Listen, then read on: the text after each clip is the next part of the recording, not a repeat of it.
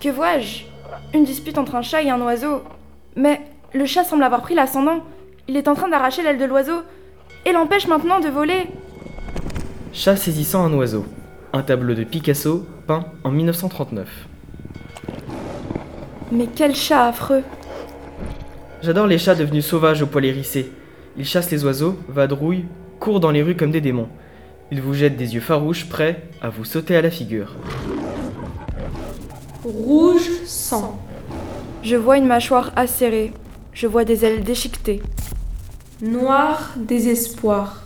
Je vois les plumes, les ailes et les rêves brisés. Bleu du ciel. Je vois l'air glacial de la guerre. J'ai mal. Arrête. Non.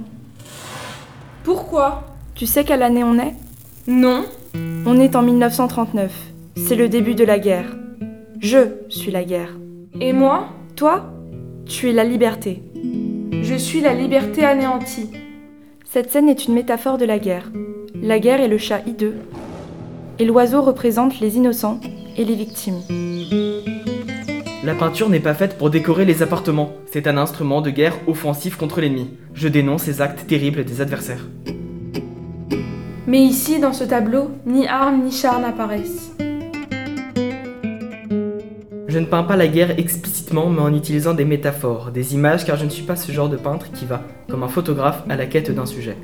Mais il n'y a pas de doute que la guerre existe dans les tableaux que j'ai faits, comme Guernica et Massacre en Corée. Cette guerre se finira en 1945, avec un nombre abominable de morts, le sang a coulé dans le monde.